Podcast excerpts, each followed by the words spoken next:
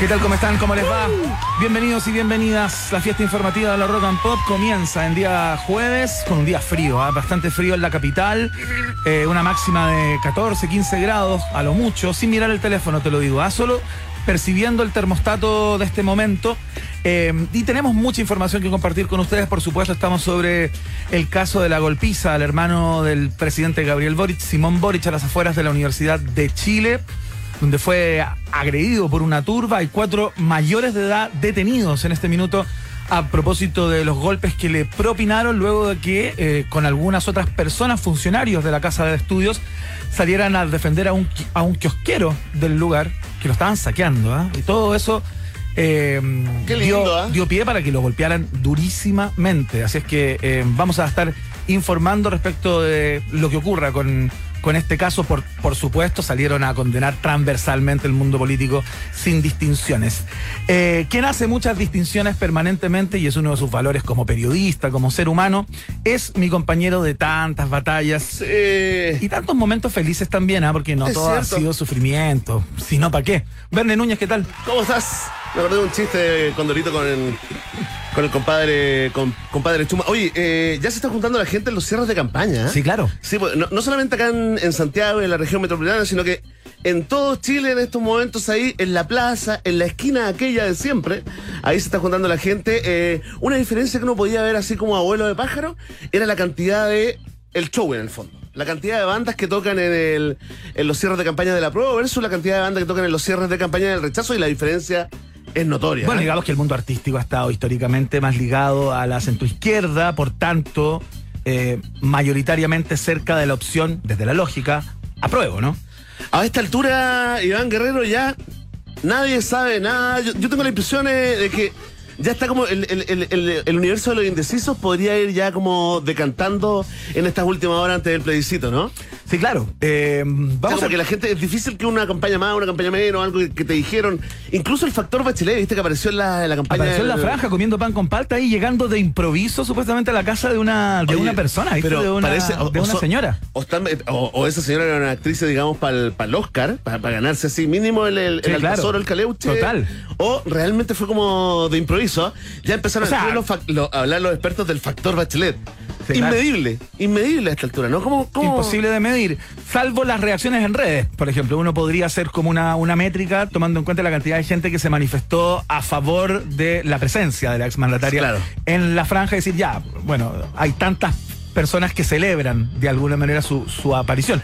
Pero um, no podría ser tan espontáneo porque había una cámara dentro de la casa. Ah, no, claro, no, no, no. no, pero ¿sabes qué? Pensando con cabeza productora, así como de productora, yo creo que debe haber sido como, nos va a visitar alguien, vamos a grabar acá para la franja, todo el mundo, ah, digamos, nadie engañado para... Tienes razón. Nadie engañado para Chile, va a llegar alguien, Eso alguien que ser. fue una autoridad sí, eh, sí, sí. y que nos va a venir a explicar, digamos, alguna, a responder algunas consultas. Yo creo que por ahí puede ir. Y ahí aparece Michelle. ¿Sabe quién Mira sabe? la cabeza de director, sí, interesante ahí porque... Me estoy perdiendo. ¿eh? Yo no veía por dónde el hecho de que hubiera una cámara... Gracias, Chile. ¿eh? Adentro de la casa... Tardío reconocimiento. Podía ser sorpresa para las personas que aparecían en la franja. Entonces, pero tú le das una vuelta, dices probablemente le dijeron que venía cualquier persona porque ella cuando entra se presenta. Hola, dice, ¿Sabe hola? quién soy yo? Dice. Claro. No, no, y no. Estaba con mascarilla, Sí. aparte. No, no. Oye, y ahí se genera una. Claro. El fenómeno. Oye, eh, mira, estamos conectados eh, para que esté, para la tranquilidad de la gente que no tiene ninguna imagen, ningún dispositivo disponible. Claro. En este momento estamos conectados a la tele en mute, que es como mejor me gusta ver la televisión. Es maravilloso. Sin volumen, eh, atentos a, a ver si el orco se hace presente o reina la paz en los cierres de campaña. Una sola cosita antes de anunciar a los, invitados de hoy, Iván, eh, con respecto al hermano del presidente, hay una toma, digamos, hay un hay una captura de video ahí de las cámaras de la UOCT, digamos, claro. bastante clara, donde se ve efectivamente al menos siete cabros, eh, digamos, eh, pegándole. Cabros y no tan cabros. Y no ojo. tan cabros. Bueno, ahora hay que ver eh, lo, Otro- lo de la edad porque Mayores de edad, ya están detenidos. Dos cosas. Una que es como que le pega Simón eh, Boric, logra defenderse y logra pegar dos combos según mi, mi contabilidad, dos combos Sí, a la misma persona. claro. Por lo tanto, algo, algo en su ser no debe estar tan, tan, tan, tan, tan triste, digamos. o sea, logró por lo menos poner que dos logró meter dos aletazos bien puestos. y al mismo. O sea, algo hubo una fijación ahí con ese. Pero entiendo que por ahí también en las redes sociales que están muy locas, eh, como todo el país y el mundo, eh, habían ciertos reparos con, eh, con la defensa personal de, de Simón Boric. ¿no? Claro, había gente que estaba planteando a propósito de que la mayoría de las críticas, eh, claro, van en contra de los agresores, ¿no? Eh, hay gente que plantea, ¿y qué me dicen de Simón Boric golpeando a un menor de edad? Ajá. ¿Y quién, protege los derechos de ese niño? Claro, gente que Oye, supone que a quien le pegó estos dos Sí, combos que tú planteas es un menor de edad, cosa que Por no. estar cerca del Nacional, Cosa claro. que no sabemos. No, no. Porque ya hay cuatro personas Y mayores de edad 18, que están detenidas. Así es, eh, oye, a propósito de mayor de edad, eh, voy a anunciar a nuestro siguiente invitado, ¿ah? Cumplió su mayoría de edad hace mucho, mucho tiempo. Usted tal vez lo conoció como eh, eh, corriendo en una pista de atletismo, ¿ah? Con un short cortito, bastante sexy, dirán algunos. Yo, la verdad, no me quiero meter en ese tema. Luego, lo conocimos como un rostro ligado a un montón de fundaciones, ¿cierto? El Hogar de Cristo. América Solidaria. América Solidaria, por supuesto. Y lo último, lo último, cuando mucha gente lo pedía como para el Parlamento en algún momento, digamos, eh, él optó por postular a la convención y se hizo constituyente. ¿A quién tendremos en unos minutos más acá en un país generoso? Al ex convencional por el Distrito 12, Benito Aranda, va a estar acá en unos minutos, a pocas horas del plebiscito, eh, para comentar el estado de cosas, el ambiente país. Eh, Viene de vamos a estar ya, ¿eh? de una vamos- intensa campaña de que se, que se pagó con el seguro de cesantía. Exactamente, nos contó hace algún tiempo, Sí, conversamos por teléfono con él, hizo campaña por el apruebo, claro, lo hemos visto ahí en vistosos TikToks también, haciendo bailes y, y performances, cosa, que, cosa que, que- que choca como con su imagen histórica, ¿no? Muchos Eh, con Gaspar de Domínguez, Claro. haciéndolo, yo creo que ahí es, eh, es- es dejándose llevar.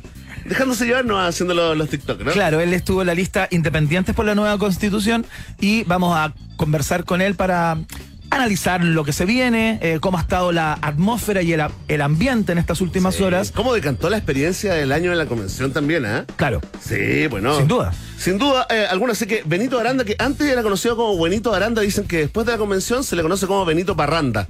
También se lo vamos a preguntar a ver si hubo un cambio en su personalidad y si viene con ojotas o no. Yo perdona lo superficial, Iván, pero Entiendo que ya me no parece que son señales. Sí, son son señales eh, para el país. Vamos a estar conversando acerca de unas fiestas clásicas que se han hecho al menos durante 20 años en, en Chile, fundamentalmente en la discoteca Blondie, que ha sido la sede de estas fiestas llamadas Kitsch.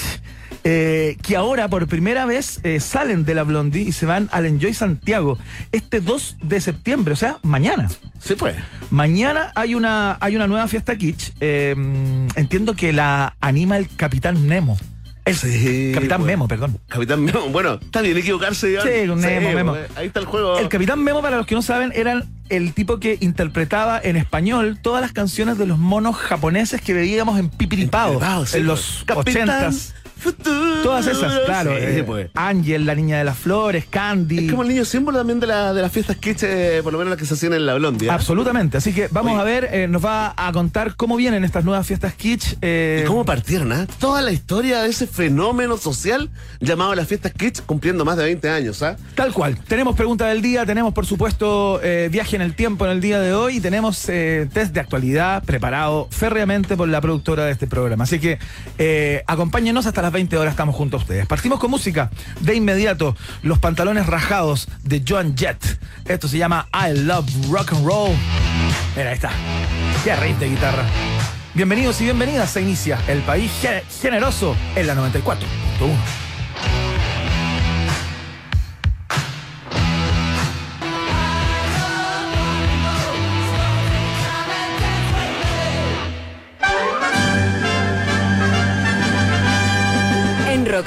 tienes un permiso 24-7 para la pregunta del día. Vota en nuestro Twitter, arroba Rock and Pop, y sé parte del mejor país de Chile. Un país generoso de la Rock and Pop. Atención, atención. Pueblo de un país generoso, vamos con este momento hiperdemocrático acá en la 94.1. Oye, antes de meterme en la pregunta, te quiero decir que usuario R, Ricardo, ¿Ya? eh, roedor, por supuesto, ratita, dice, eh, eh, plantea una polémica con respecto al segundo combo de Simón Boric. Dice que se lo pegó a la persona equivocada, que seguramente se confundió porque tenía el polerón del mismo color, blanco, ¿ah? Así que se abre ¿Cómo? una nueva polémica. A una persona que iba pasando por ahí, como un transeúnte. Aquí, aquí yo afirmé, yo afirmé que, de que le pegó los dos al, al mismo individuo. Y él dice que son dos personas distintas. Hay polémica, hay una polémica barata, por supuesto, sin ninguna importancia. Y Paula Manosalva nos Ya. informa de cómo hicieron el video con Michelle Bachelet. Ah, mira, a ver. Dice, mira, Karina Delfino, ¿te Ya. de Karina Delfino? Por supuesto. Ahora alcaldesa de Quinta Normal. Tal cual. Fue de la, de la Revolución Pingüina. Que es la mujer de Valenzuela, que también es. eh, ¿Es? ¿Están casados? Sí, Sí. pues. ¿Eran pololos? Se casó. No, ¿Pero se se- casaron? Con César Valenzuela, sí. Oye, que han durado. Casados. Estos son como del 2006. Son como de la, de la Revolución Pingüina 2006. Exactamente. No 2011, po. La anterior a la de La los la actuales de- ministros. claro, digamos. claro, claro, Sí, claro. Tal cual. Oye, qué linda historia de amor me acabas de contar. ¿ah? ¿Están casados? Se dieron a todo, a la política. A todo, a todo. los cambios. Oye, bueno, eh, Paula Manosalva nos dice que Karina Delfino explicó que les habían dicho a las chiquillas que Ya. era ella la que iba a ir a la casa a tomar tecito. Ah, que Iber Bachelet. Sí, no, que era ella, Karina Delfino. Ah, perfecto. Claro. Por lo tanto, una nueva mentira en la franja de la prueba. No, pero te, a- Una nueva fake news. te anotas un poroto, Sí. Núñez, porque tú Un espe- porotos. especulaste respecto de eso. Especulé, sí, Que especulé. que así había sido la cosa. Iván, necesito tu estado de ánimo para eh, el plebiscito del domingo. De mucha tensión. Entonces, hoy podemos anunciar al Iván con mucha atención acá en las alternativas. Sí, sí, sin ningún problema. Ok, vamos a la, a la pregunta que ha causado polémica, está votando mucha gente y también algunos troleos, ¿ah? Eh, porque nos metemos en, el, en, eh, en un supuesto. Vamos a hacer eh, política ficción, eh, basados en la realidad, por supuesto, ¿ah? porque a las voces del rechazo, que vienen hablando hace varias semanas ¿no? de un eventual fraude, del CERVEL cuestionando al, al servicio electoral, eh, si pierden el plebiscito, se sumó Hace, eh, hace pocas horas, ¿no? El llamado al presidente mm, del Partido Comunista, ¿no? Desde, después, desde ¿no? la otra vereda, que hizo un llamado a salir a la calle a defender el triunfo del apruebo si el resultado es estrecho. Ahí tenemos, ¿ah? Dos miradas, digamos, ante un posible evento. Y te preguntamos a ti, ¿qué harás si tu opción pierde este domingo? ¿Ah? Así de simple y a la vez complejo, ¿no? Ya hay mucha gente votando y comentando con el hashtag Un País Generoso. Hoy nos acompaña el Iván con mucha atención. Hola, gracias. Tenemos una nueva corrección. No te puedo creer. Paula Mano Salva, que parece que es muy amiga de Karina Delfino, ¿eh? Ya. nos dice, no, no están casados. ¿Cómo? Oh, estarán en concubinato, por entonces, favor, Paula. entonces, ¿con quién, saber, entonces, ¿con quién está casado César Valenzuela? Porque yo Lo sé que viste estaba. el otro día, lo viste, No, yo sé que, con yo sé, puede que yo me haya confundido, porque yo sé que él estaba casado con una ex colega de marcha y que, y que habría sido una de las voceras también de el movimiento pingüino de esa época. Paula Manosalva, eh, necesitamos eh, inmediatamente tu reporteo, por favor. No, yo no puedo seguir viviendo si no sé si están casados o no. Creo que era con otra, pero que también era parte de ese, ese, ese lote, fíjate. Retrofarándula política estudiantil. Atención. Sí. Ya, si tu opción este domingo, rechazo o apruebo, pierde y tú eh, vas, eh, vas a ir a felicitar a los ganadores que tengas cerca, marca la alternativa. La, la, la, la. Muy bien, ah, muy nórdico eso, ¿ah? Muy danés, muy danés. Lo felicito por el triunfo. Muy chileno también. Muy chileno también, ¿ah? Republicano, Ojo. tienes toda la razón, sí. Si tú, eh, eh, si pierdes tu opción el domingo, vas a ir a protestar a las calles acusando fraude, si eres de esos, si eres de esas, marca la alternativa. La ve, la ve, la ve. Ahí está, la B. Si tú te quedas tranqui en la casa, ganes o pierdas, marca la alternativa. Sí, sí, sí, sí, ya, sí. Y si tú apenas pierdas, apenas sepas que perdiste, comienzas a mentalizarte para el bullying en el trabajo, en la universidad, marca la alternativa. La ve. Ahí está, le damos un aplauso a Iván con mucha atención. Oye, De nada, de nada, de nada. De nada, de nada, de nada. el domingo, desde las 10 de la mañana, Sí, claro. vamos a estar nuevamente acompañándote como radio, ¿no? La Rock and Pop, en este espe- especial eh, plebiscito de salida 2022. Eh, Iván Guerrero, tenemos eh, grandes conductores eh, de un nivel, digamos, altísimo, ¿ah? Iván Guerrero, Verne Núñez y Fran Jorquera. La Fran Jorquera también parte de la familia Rock and Pop. Va a estar eh, acompañándonos, o vamos a hacer el trío, digamos que eh, el trío radial, por supuesto. Sí, sí, sí, por favor. Eh, para irte acompañando en tu proceso de, de votación. Si eres más de votar por las tardes, te puedes informar con este programa en las mañanas, en la, en la mañana de 10 a 12. Sí, tú vas a llegar ya, vas a haber eh, emitido tu sufragio. Yo creo que yo como un anciano Oye, ya voy a haber votado. ansioso. Yo voy, a Anciano y votar, ansioso, yo voy a votar tipo 9, fíjate, para salvarme de no quedar como vocal, porque tengo que hacer este, este programa. Porque si no tuviera que hacer este programa, feliz me quedo como vocal. ya. Mira, está declarado, mira, ¿ah? mira lo que te digo. Debería haber un voluntariado de vocales. Pero no Sería hay, po. sospechoso igual. Pero no hay. Sería sospechoso. Oye, ya, fantástico, ya lo saben, ¿ah? a las 10 de la mañana eh, tenemos el especial plebiscito de salida 2022 acá en la 94.1, ¿ah? Va a estar bonito eso. Está planteada la pregunta. Sí, claro. La respuesta depende de ti, ya lo sabes. Vox Populi, Vox Day, en un país generese. Muy bien, vamos a mm, seguir con la música. Ya viene el test de actualidad que dicen que viene sanguinario en el día de hoy. Uh, eso espero, ¿ah? Vamos a ver el tono en el que viene esta prueba en que el periodismo pone a prueba del periodismo. Escuchamos a The Killers. Esto se llama Mr. Brightside, un neoclásico ya a estas alturas y suena acá en la www.rockandpop.cl 94.1.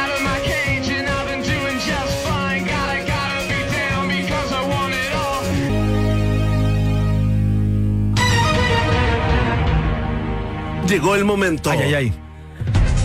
Estamos invitados a este momento único en la radiofonía chilena donde el periodismo pone a prueba al periodismo. Le damos un aplauso a nuestro invitado de hoy, Iván Guerrero. Gracias. Oye, Paula Manosalva sigue informando tit, tit, tit, sobre el, la relación, el verdadero estado civil de esa relación Delfino Valenzuela. Pero ya dijo que no, porque no hay relación ahí. No están casados, tampoco conviven. Eso ya fue. Dice, son amigos. Ah, ok. Ya pues Verne, como tan poca calle me. No, y el responsable soy yo. Yo, yo eché a volar ese rumor, pero yo juraba que, que estaban Es juntos. que una pareja que no hubiera gustado, como Marcelo Bielsa con Michelle Bachelet. Claro, exactamente. Claro, una pareja Está que como en esa fantasía, en el terreno de la Sí, fantasía. Cierto, cierto, qué lindo, ¿no? Sí, como, como, eh, eh, como el Sebastián Dávalos con. eh, ¿Con qué te hubiera gustado ver a Sebastián Dávalos? Ha sido buena pareja igual con Natalia, pero la prensa se metió ahí. Sí, destruyeron esa. Absolutamente. Vamos entonces con el test de actualidad. Vamos con la primera pregunta. Ayer en la noche, Zipper publicó un nuevo reportaje revelador. El año 2013, Corfo aportó con 23,2 millones de dólares a iniciativas en las que participaron los Piñera Morel. ¿Te acuerdas de ellos? Sí, claro. ¿Cómo están ahí? A veces lo hecho de menos. Bueno, hay gente que está pidiendo al presidente que hable, ¿ah? que, que está- se ha mantenido muy silente desde que salió de la moneda y, perdón, y no ha participado, no ha participado en la conversación constituyente. ¿ah? Es cierto. Oye, ¿estará- ¿tú dices que es una estrategia?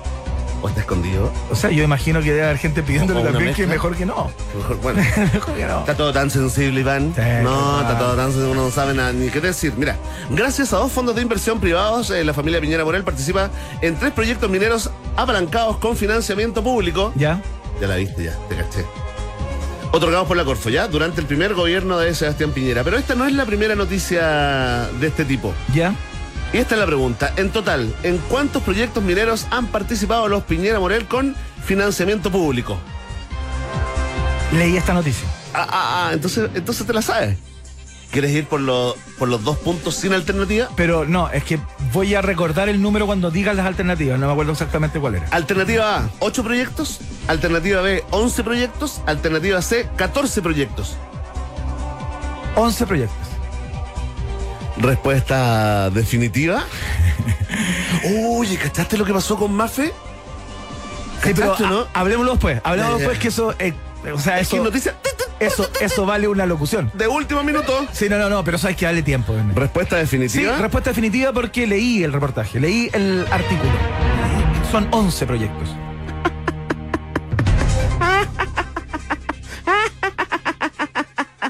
Gracias a los Pandora Papers, supimos que los Piñera Morel habían participado en 11 proyectos mineros ¡Vamos! con fondo de inversión.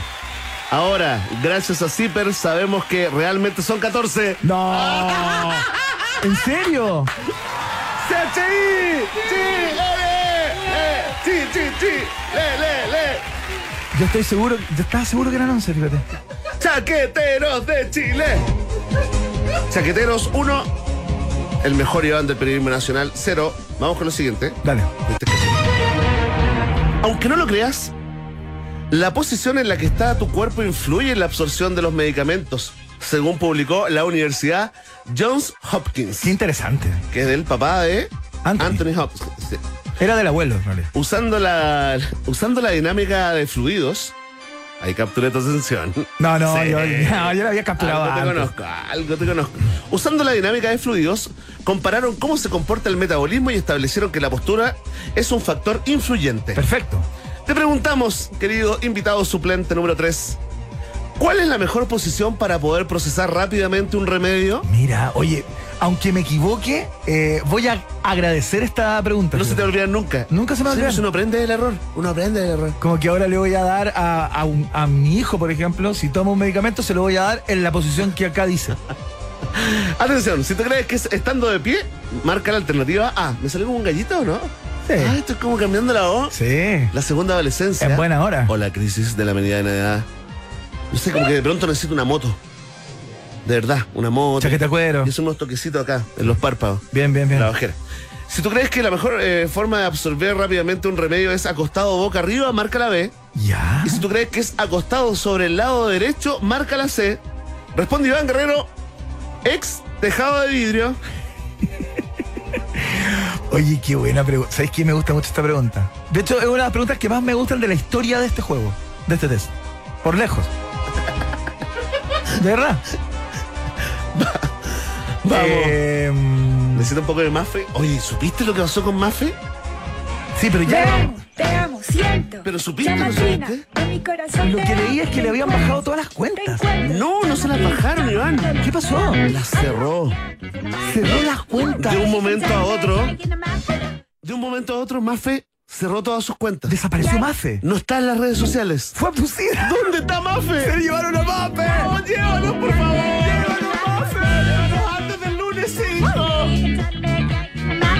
Jugar por la, por la alter- por la alternativa C. Acostado sobre el lado derecho. Sí.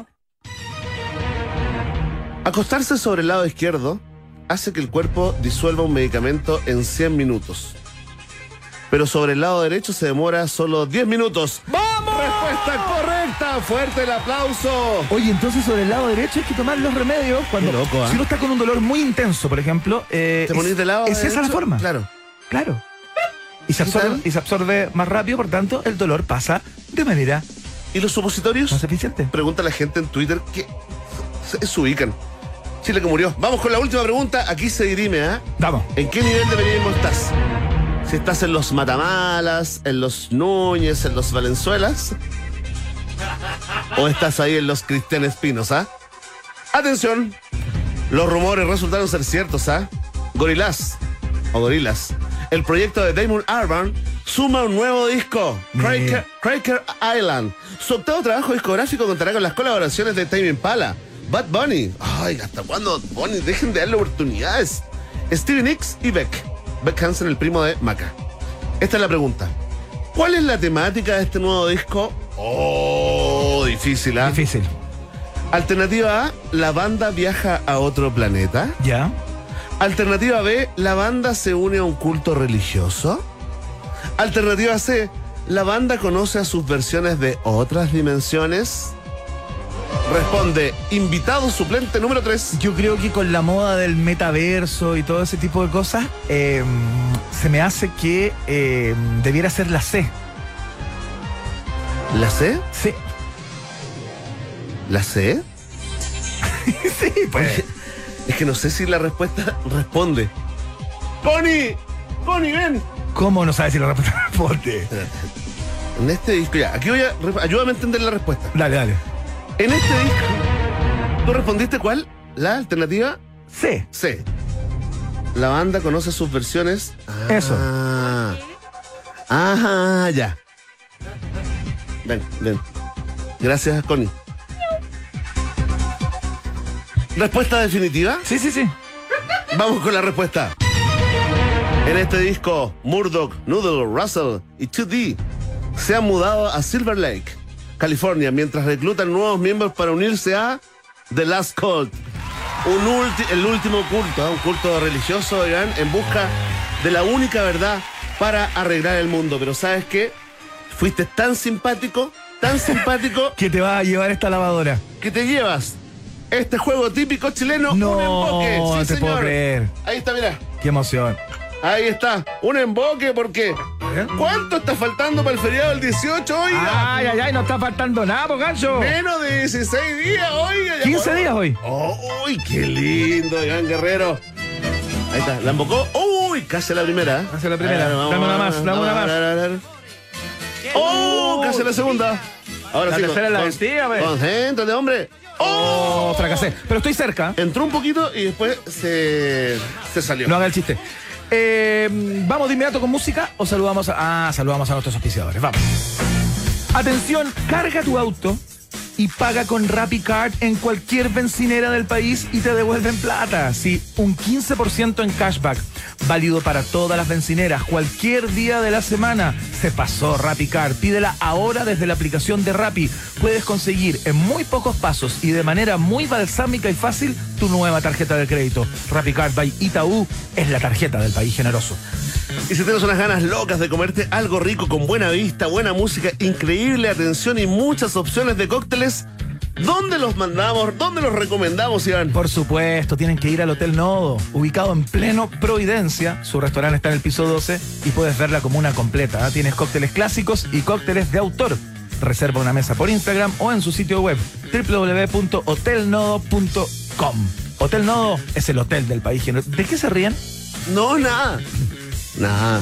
De que se me, No, se notó. No se notó.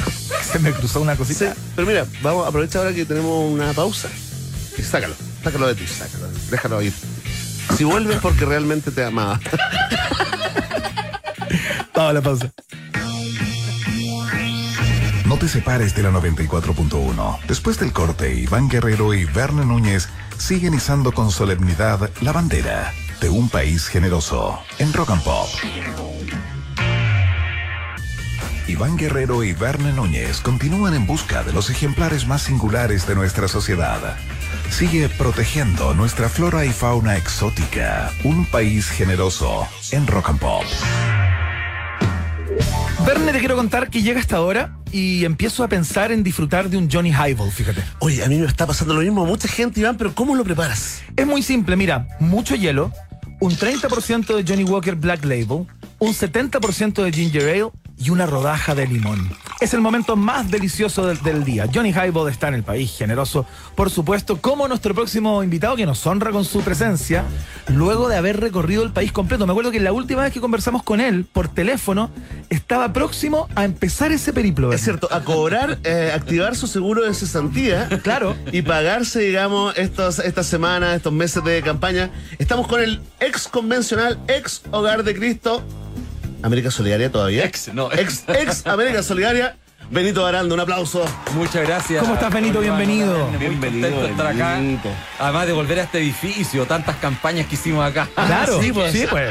Con América Solidaria, Claro, fundamentalmente. Así que una alegría estar acá. No, hace mucho tiempo que no, que no te teníamos así en persona, habíamos conversado telefónicamente contigo y bueno, y, y nos tocó encontrarnos ahí en la, en la convención. convención, sí. Eh, queremos preguntarte todo sobre, sobre todo sobre la campaña y estas últimas semanas o meses, ¿no? Pero, pero es imposible no preguntarte cómo estuvo ese año en la, en la convención, eh, Benito, eh, ahora que yo va decantando el recuerdo, ¿no? Con el paso de los días.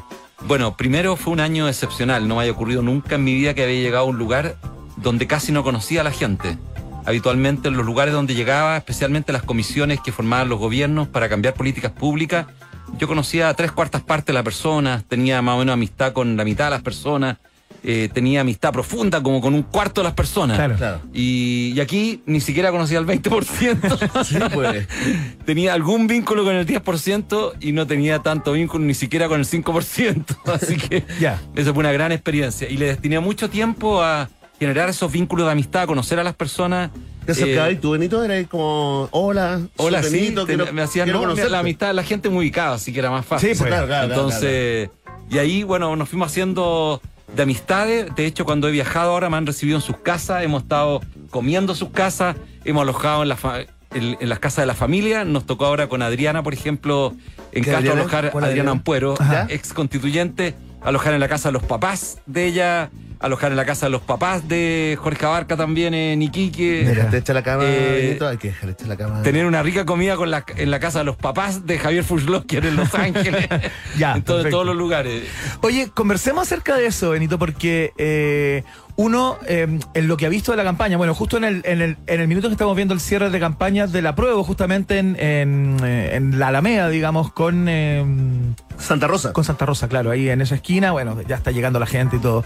Eh, porque uno lo que vio de campaña eh, fueron las cosas más vistosas, ¿no? Las cosas que tenían espectáculos, shows Sí. en vivo, y ahí, y ahí uno veía ciertas figuras de la prueba en el escenario, con pero nos estabas contando fuera de aire eh, que recorriste Chile completo, de extremo a extremo, y que era una cosa muy como muy espontánea de juntarse con, con personas en juntas de vecinos, en las plazas de armas de los lugares, a leer la constitución. Cuéntate un poco ese, ese trabajo que no vimos por la tele, digamos, ni escuchamos Claro, por la Las radio. personas tienen mucha avidez, mucho hambre de leer la Constitución.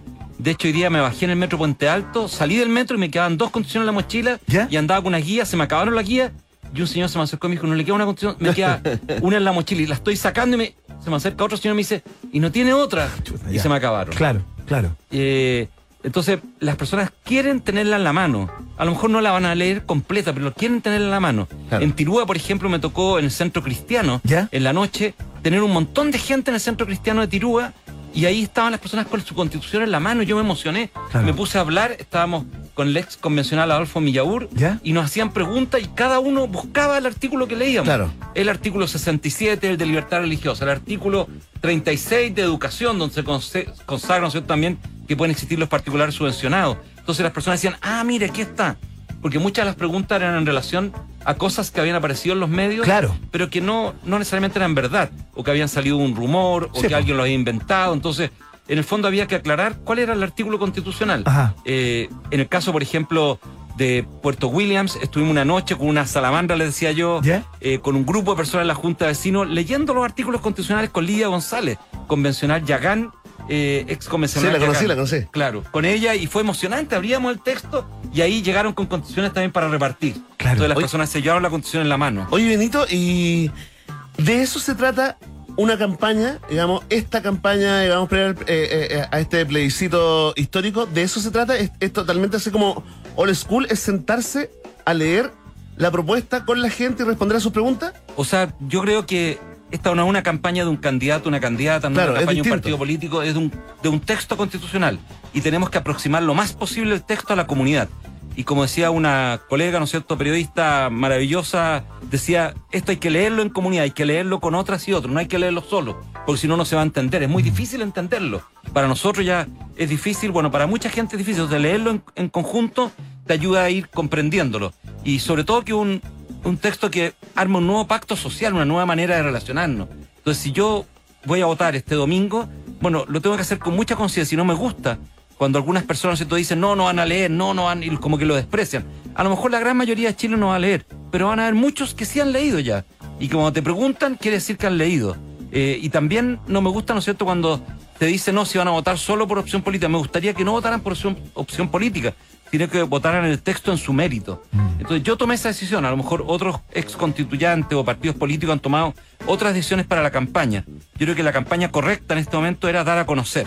Y me hubiese gustado principalmente, ¿no es cierto?, que el medio de comunicación nacional, desde el primer momento la televisión nacional, hubiese estado mostrando el texto constitucional haciendo también programas políticos, pero educar e informar es distinto a hacer un programa político donde generas la polémica, la tensión propia de una discusión política. Claro, claro. Y eso, bueno, por supuesto, se hizo al final, pero yo lo habría hecho desde el inicio. Benito, y hablando de esa polémica que describes, ¿no? Yo me acuerdo que cuando hablamos por teléfono, antes que partiera esta campaña, o antes que partieras tú en campaña, eh, tocamos levemente la atmósfera política de este momento, Claro. el ambiente, ¿no? Eh, tú cuando estabas en la redacción o en el trabajo de comisiones, cuando se estaba fra- fra- fra- fraguando todo esto, ¿tú pensabas que se iba a generar eh, o que iba a polarizar de alguna manera tanto al país? Hemos visto violencia en el Parlamento, si bien no tiene exclusivamente que ver tal vez con las dos ambiente, opciones en sí. pugna, pero hay un ambiente que está muy cargado. Está tenso, pero perdón, ¿te parece poco lo del caballo, el performance de la O bandera? sea, Hoy le acaban de pegar al hermano en la del Alameda, le presidente, acaban de pegar claro. al hermano del presidente en el día de hoy, cuatro personas. Perdón, sobre la, la Araucanía, que nos Claro. olvidamos de siempre comentar aquello, ¿no? Sin duda, ¿tú tú esperabas que, que generara ese nivel de distancia?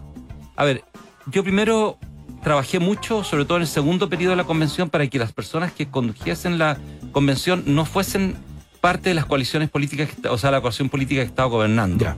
¿Ya?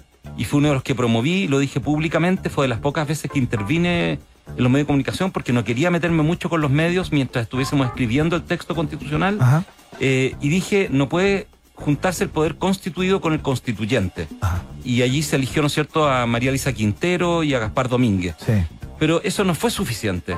No fue suficiente porque cuando tú tienes menos de un tercio de personas de una coalición política como la derecha, lo que hace al final esa coalición política es tensionarlo para llevarlo a la polarización política. Cosa de decir, los que van a votar a favor son de este lado y los que van a votar en contra son de este otro lado. Entonces, al, al hacer esa polarización impide que las personas puedan leer el texto. O si lo leen, lo van a leer con los anteojos de la polarización, de uno u otro lado. Claro. Y eso yo creo que no logramos contenerlo, porque es una fuerza política que tú no puedes contener. es un- Claro, claro, se es- metió esa es- fuerza. es un tsunami, digamos. Entonces yo dije, bueno, ante eso, lo único que me queda es recorrer Chile. O sea, tengo que ir a todos los lugares, conversar con toda la gente, estar en las plazas Claro. y usar y hacer uso también de, de que la gente confía en mí. Entonces, como confía en mí, se acercaban y me preguntaban. Claro. De hecho, estábamos en una plaza donde había personas del rechazo, no tuvimos ninguna dificultad con ellas ni con ellos, la verdad es que fue una muy buena relación y después se sacaban fotos conmigo. Mira. Y, hubo una persona que me entrevistó en un lugar que tenía un canal eh, regional pequeño ¿Ya? y me dice, pucha, me convenció, yo iba a votar rechazo y ahora me convenció. No. O sea, porque Un converso. porque En el fondo, cuando tú te vas metiendo en el texto y vas leyendo el artículo, decía, bueno, leamos ese artículo, leamos el, el capítulo 6. Leamos si efectivamente, ¿no es cierto?, va a haber una regionalización verdadera. Y cuando lo vas leyendo, bueno, aparece eso. Pero claro, se fue llenando como enturbiando el texto.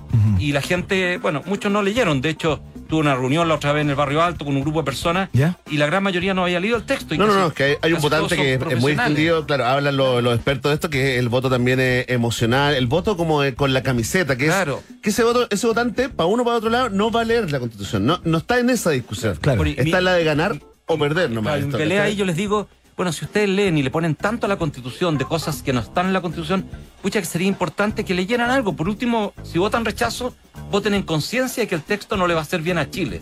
Oye, Benito, y a propósito de eso, porque nosotros te conocemos hace mucho tiempo, ¿no? Cuando, cuando eras eh, director del Hogar de Cristo, después eh, eh, pasamos una, una época donde nos vimos mucho ahí en, en América América Solidaria, Solidaria, gran, gran momento además de la vida, ¿no? Pero, pero en general uno te asocia con un discurso de amor, un discurso solidario, un discurso con misericordia también. Entonces, yo pensaba cuando te veía ahí en, eh, en la convención, digamos, decía, y todo el mundo ya se había instalado este, este como es- es- eslogan, esta verdad asentada, ¿no? Que la constitución divide, que fue escrita con odio, que pusieron la pata encima, o la mayoría a la, a las minorías. Entonces, en algún momento pensaba y decir, ¿quién será Benito de, de esto? Y te lo pregunto ahora, aprovecho Sí. ahora de preguntarte cómo, cómo llega esto que quedó, digamos, grabado y, y- y- y ya está, ¿no? Se, se Ya, asentó. quizá aclarar, cuando uno llega a la convención, ¿no es cierto? Tú inmediatamente, nuestro grupo, que llegamos a ser 13 después, ¿no es cierto? Independientes por la nueva constitución, dijimos, ¿cómo escribir el texto constitucional? El texto constitucional implicaba que cada norma se tenía que aprobar por dos tercios. Entonces teníamos que acercarnos hacia donde estaban los dos tercios para poder construirlo. Claro. Bueno, y eso fue lo que hicimos. Comenzamos a acercarnos en cada una de las comisiones, llegar a acuerdos, negociar, ¿no es cierto? Muchas cosas que considerábamos que tenían que ser de una manera distinta Ajá. escrita. Bueno, y eso, en eso nos pusimos. En general la pega era moderar. Mucha energía. Moderar, bueno, yo soy menos moderado que otros de mi grupo, pero bueno, tratábamos de moderar Claro. lo más posible, ¿ya? Porque entiendo que en derechos sociales teníamos que avanzar más rápido, estábamos muy atrasados, Perfecto. nos atrasamos mucho en relación a lo que venía se, se venía construyendo la Había que correr, estabas 25. convencido de que había que correr Claro, el cerco había- lo más posible. Nos teníamos que acercar mucho a lo que tienen otros países, porque la constitución del 25 había avanzado muchísimo y eso se cortó con la del 80. Piensa en los derechos de los trabajadores, se cortaron todo. Entonces, tú tenías que avanzar, retomar lo de la 25 y avanzar a lo que los otros países habían avanzado, en los derechos sociales preferentemente, y en la regionalización también. Y en todas esas comisiones participamos. Nosotros somos un grupo que puso gente en todas las comisiones, no dejamos ninguna comisión sin representante de nosotros y, de nosotras íbamos hablando. Bueno, y por supuesto que me producía dolor cuando alguien decía que estas cosas no se llegaban con acuerdo. Bueno, el acuerdo de la eh, reforma constitucional es que cada norma se tenía que aprobar por dos tercios. Entonces el acuerdo había que buscarlo los dos tercios, no en el grito desde afuera. Y pongo un ejemplo acerca de esto que lo he puesto en otros lados. Cuando estábamos en plena tensión al inicio con los escaños reservados, los pueblos originarios, eh, hubo un grupo, ¿no es cierto?, de la derecha que dijo, se, se desmarcó del otro grupo y dijo, no, nosotros queremos conversar. Sí. ¿Ya? La gente ligada más a Evópoli, Exactamente. ese mundo, ¿no? ¿Y qué es lo que hizo? Bueno, mandó una carta. Nos mandó una carta a todos nosotros y leyó la carta después en el hemiciclo. ¿Pidió alguna reunión con los 17 escaños reservados? Hasta el momento yo no sé. A lo mejor la pidió, pero yo no sé. Claro. No solo eso, sino la persona que leyó la carta en el hemiciclo, En la raíz, ¿no? exactamente cuando terminó de leerla, se paró y se fue a hablar con la prensa. Y le respondió un escaño reservado en ese momento. Entonces yo digo, ¿cuál es la intención? ¿Había intencionalidad efectivamente de dialogar, de llegar a acuerdo? Si dialogar es muy difícil, sentarte son horas, es mucho trabajo. Nosotros pasamos horas y horas dialogando. Cuando tuvimos que armar, por ejemplo, el artículo eh, del derecho a la tierra de los pueblos originarios, fue tremendo. Tuvimos que parar la sesión, tuvimos que volver a negociar. Había cuatro artículos. O sea, fue un trabajo arduo, ¿no? no es, entonces, cuando se dice no, que había acuerdo, la centro izquierda, digo, mire, yo estuve en un lugar donde todos los días teníamos que negociar. La palabra, la coma, eh, comparar el derecho con lo que pasaba en otra parte del mundo. A tomar el comparado, ¿no es cierto?, Claro. constitucional que tiene la Biblioteca del Congreso Nacional y poner los derechos e ir viendo a ver qué es lo que estaban armando otro modo. Pedirle a los constitucionalistas. Nosotros teníamos muchas personas constitucionalistas que estaban afuera. Una de ellas que fue candidata, Miriam Enríquez, que nos ayudó mucho. Soledad Cisterna, que fue compañera mía también eh, en la lista, ¿no es cierto?, que es una persona ciega, que sabe mucho de derechos de los grupos más excluidos. Bueno, teníamos que consultarle a mucha gente Claro. para poder ir negociando cada uno de los derechos. Entonces, cuando lo dice me produce tristeza, siento que se aprovechan de algo que cuando ellos llegaron ¿no es cierto? a la convención no tenían esa mayoría y tomaron eso como una bandera de lucha para denostar a las otras personas que estábamos allí trabajando eh, y que trabajamos arduamente, ¿no es cierto?, para construir el texto constitucional. E impide la lectura Benito, más limpia del texto.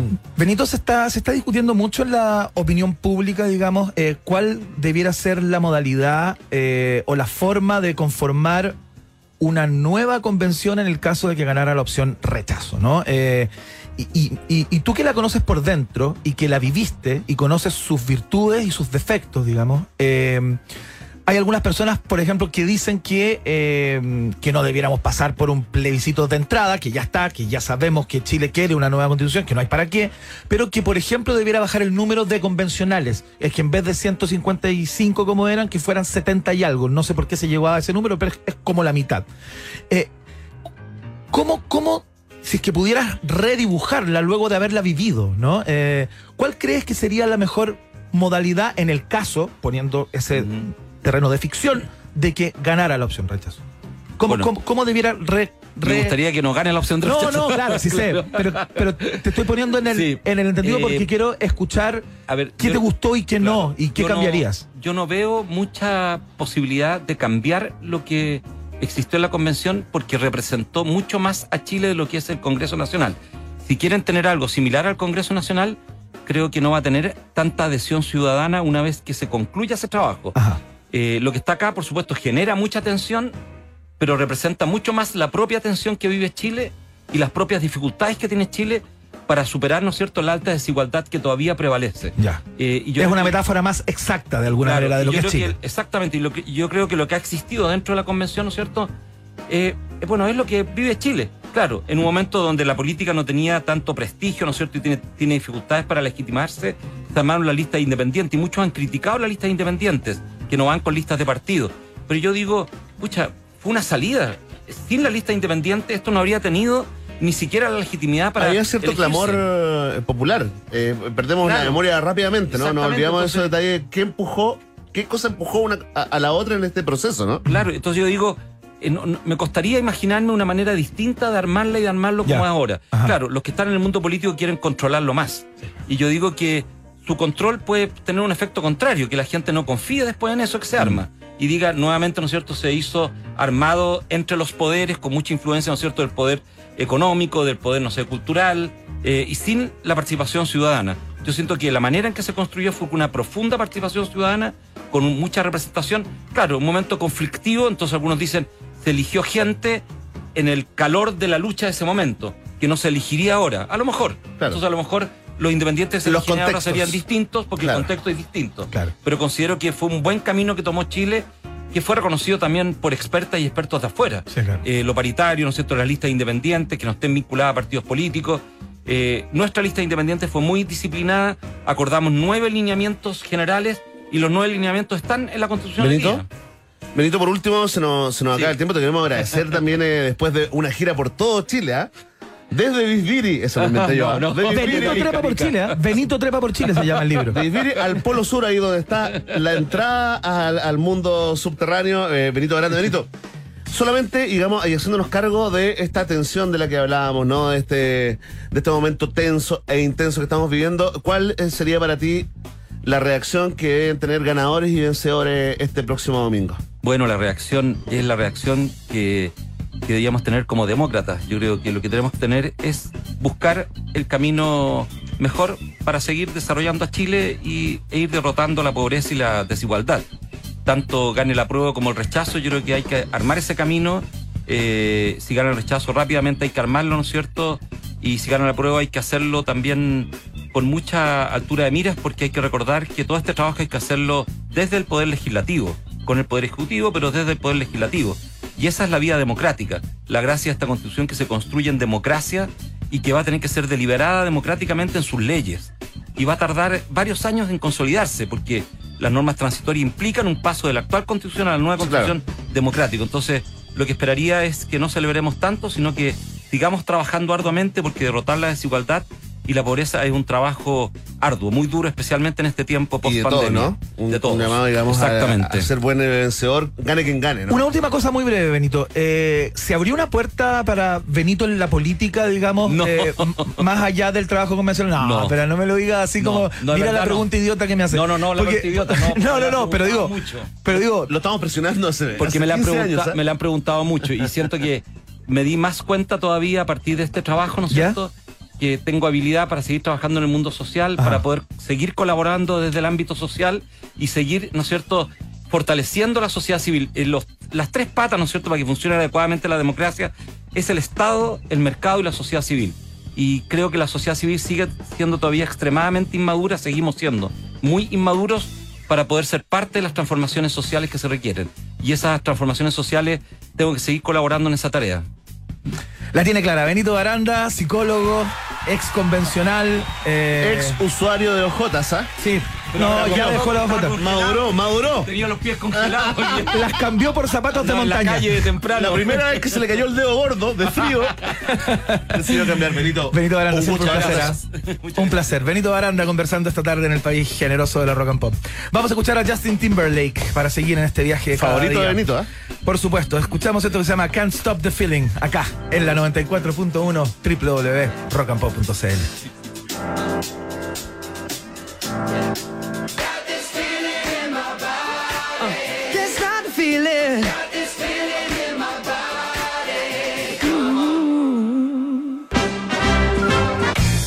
Ah, mira, se nos mezcló la música de la pregunta del día, ¿no? Pam, param, pam, pam. Bueno, Está cosas que buena. ocurren. Oye, mucha gente votando y comentando.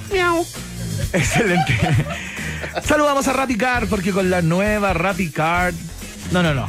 Saludamos. Sí, a Rapicard. ¿no? Saludos ah, Rapid Perfecto, por porque con la nueva Rapicard by Itaú, por cada compra te devuelven un porcentaje de platita. Sí, de Platuki y ahora están con una promo brutalmente buena onda. Escucha bien, si cargas benzina, te regalan un 15% de cashback pagando con tu Rapicard en cualquier bencinera, en cualquier lugar de nuestro país. Pídela Increíble. ahora desde la aplicación de Rappi, Rapicard by Itaú, está en el país generoso. Atención, roedores, si están buscando un lugar donde almorzar con sus compañeros y compañeras de trabajo, vayan a conocer el nuevo menú ejecutivo del Hotel No. Descubran nuevos sabores. Dicen, oye, venimos de parte de un país generoso.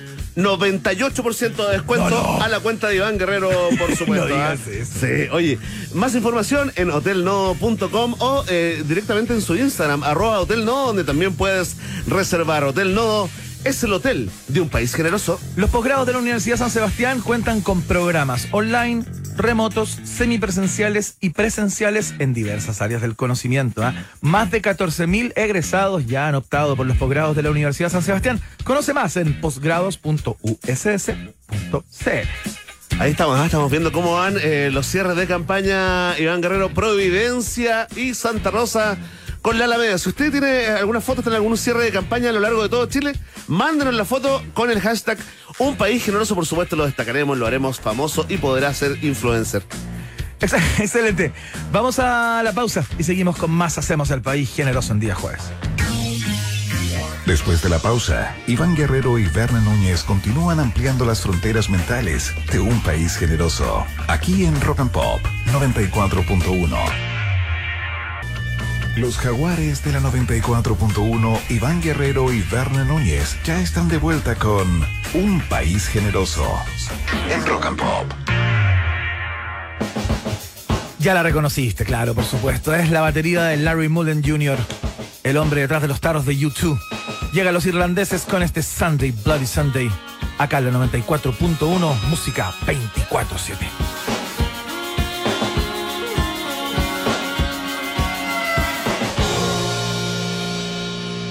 Actualidad, canciones y periodismo serio. Muy serio. Iván, Berna y tú están en un país generoso con el sello Rock and Pop. Amigos y amigas, hay horarios en los que solo puedo pensar en relajarme y disfrutar un delicioso Johnny Highball. Escucha esto, ¿eh? Una buena cantidad de hielo, 30% de Johnny Walker Black Label y 70% de Ginger Ale. Es mi momento favorito del día y seguro será el tuyo también. Johnny Highball by Johnny Walker está en un país generoso y atención, ¿ah? le pedimos a todos los pasajeros, también a la tripulación, a ti te hablo, a Zafato de mí, que desabrochen sus cinturones, se relajen, porque aquí viene el viaje en el tiempo de un país generoso. Estimados pasajeros, pónganse cómodos y prepárense para el despegue. Llegó el momento de subirte al DeLorean de la 94.1 y viajar por la historia de nuestra cultura pop. Es el viaje en el tiempo en un país generoso de la rock and pop. Primera estación. ¿Qué tal? ¿Cómo te llamáis? Ay, me llamo Bernardo, pero me dicen Bernie. Mira, qué raro. A mí me encanta el disco, ¿a ti? Siempre venía acá al Festival de Viña. Sí, me gusta. Sí, ¿te gusta la bobo? No, me gusta más el sinsano. Soy de otra onda. Ah, ¿eres de esa onda? Pero igual me gusta bailar esto. Vamos a la top 6 después y después te voy a dejar. Sube el volumen a mí. Ese falsete que usted escucha ahí, el principal, porque claro, los tres hermanos Gibb eran capaces de, de lograr ese tono, pero el falsete principal, el compositor principal, el cantante principal y el guitarrista principal de esta banda está de cumpleaños en el día de hoy. Nació en el año 1946 el compositor británico Barry Gibb.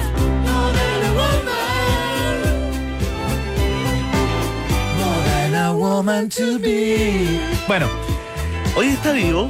Barry Gibb, bueno, es el único de los hermanos Gibb que sigue vivo. Es el Me sobreviviente. dolió la guatita. Es el sobreviviente de los Bee Gees, banda que conformó con sus hermanos Robin y Maurice. eh, por ahí a mediados de los 60, ¿no? Eh, estos tres hermanos. Y Andy, Andy, ahí haciendo su Bueno, vida loca. Andy el más pequeño, que, que fue el primero que falleció, digamos, a propósito de, mm, de sus excesos. De los ¿no? Te- Estuvo en Viña, ¿eh? La rompió Estuvo en Viña. Viña del Mar, la rompió. Eh, pero él nunca fue parte de los, eh, de los Bee Gees, pero Barry Gibb sí fue un constante compositor y arreglador de las canciones de su hermano menor Andy Gibb. Como fue arreglador y compositor de muchos artistas de la talla de Kenny Rogers, Barbara Streisand, eh, Dolly Parton, o sea, Ah, este tipo compuso para los mejores de los mejores. Estamos hablando, mira, hoy día encontré un dato impresionante. A ver, a ver. Barry Gibb co- comparte el récord con Lennon y McCartney por grandes periodos consecutivos con canciones en el Billboard Hot 100. Ah, O sea, bien. está en esa liga. Te voy a dar un dato más. Dame más, dame más. El libro Guinness de los Records enumera a Barry Gibb o instala a Barry Gibb como el segundo compositor más exitoso de la historia detrás de McCartney. Ah, no. Y este, y este botón lo demuestra. Bueno, eh, la carrera de los Gees explotó de manera sideral y planetaria con cuando lanzan este disco, ¿no? Saturday. Night Fever en el año 1977. Disco doble Disco doble, claro. que me robé de la casa de mis padres. Y No lo digo. Y lo digo porque estaba ahí. Mira. En un puff. Dentro de un puff. Oye, pero cáchate estas canciones. Sí, pues eso es. Re- recuerdan la película, sin lugar a dudas, ¿no?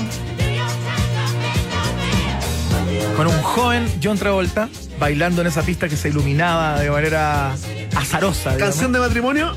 Canción de matrimonio. Está. Alive completamente. Sí, ahí con la tía, bailando con la tía de Luca. La Oye, tía de Luca. pero no solamente los Gees se caracterizaron por estas canciones que reventaron las pistas de bailes a fines de los 70 porque también eran maestros haciendo grandes baladas.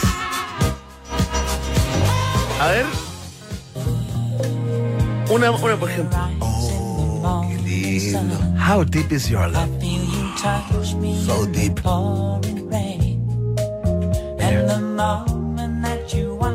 Qué rica la música, ¿Hace ¿no? Es que los ¿Era un arreglos, Moog? claro, tiene una cosa media muga. No sé si es exactamente un MOOC, pero suena como tal. Aún así, como que somos expertos en MOOC.